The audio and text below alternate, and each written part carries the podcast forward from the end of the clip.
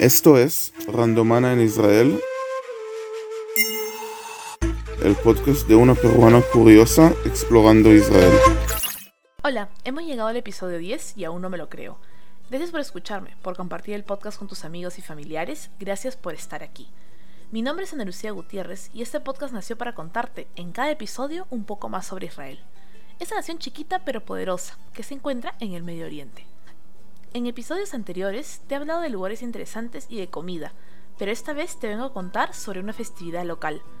Purim es una fiesta judía que se celebra anualmente para conmemorar el milagro relatado en el libro de Esther, en el que el pueblo judío, mediante la intervención de la joven judía Esther, logra sobrevivir un intento de asesinato a los judíos por parte del rey Asuero, también identificado por los historiadores como Jerjes I, alrededor de 450 años antes de Cristo.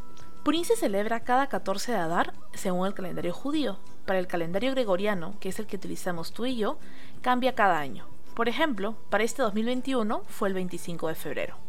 Purim viene de la raíz en hebreo pur, que tiene origen persa y significa suerte. El nombre alude a que el malvado Hamán echó a la suerte el día que mataría a todos los judíos. ¿De qué trata la historia? Aquí te la cuento.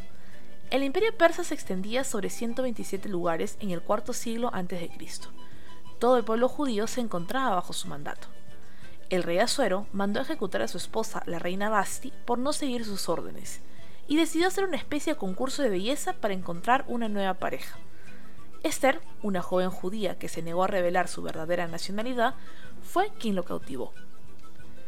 Mientras Esther se sentaba como reina, Amán, un hombre que despreciaba a los judíos, fue elegido como primer ministro.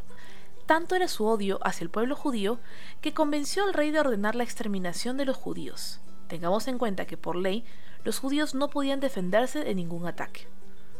Mordejai, quien era líder de los judíos y familiar de Esther, se acercó a ella para pedirle apoyo, y así lo hizo. Esther ayunó unos días y luego pidió una audiencia con el rey en un buffet que había preparado.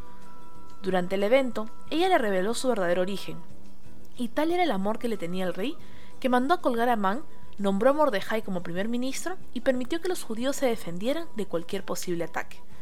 Purim es entonces la celebración de un pueblo que no fue asesinado. Un dato curioso de Purim es que la gente suele hacer fiestas y disfrazarse.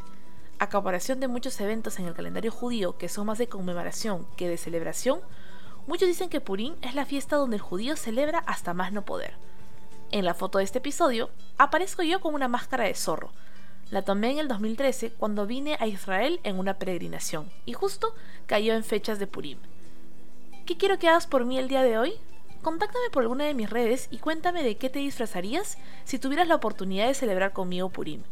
Estoy en Twitter e Instagram como RandomanaG y en Facebook como Randomana. Gracias por escucharme y no te olvides de compartir el enlace con otras personas. Esto fue Randomana en Israel, el podcast de una peruana curiosa explorando Israel.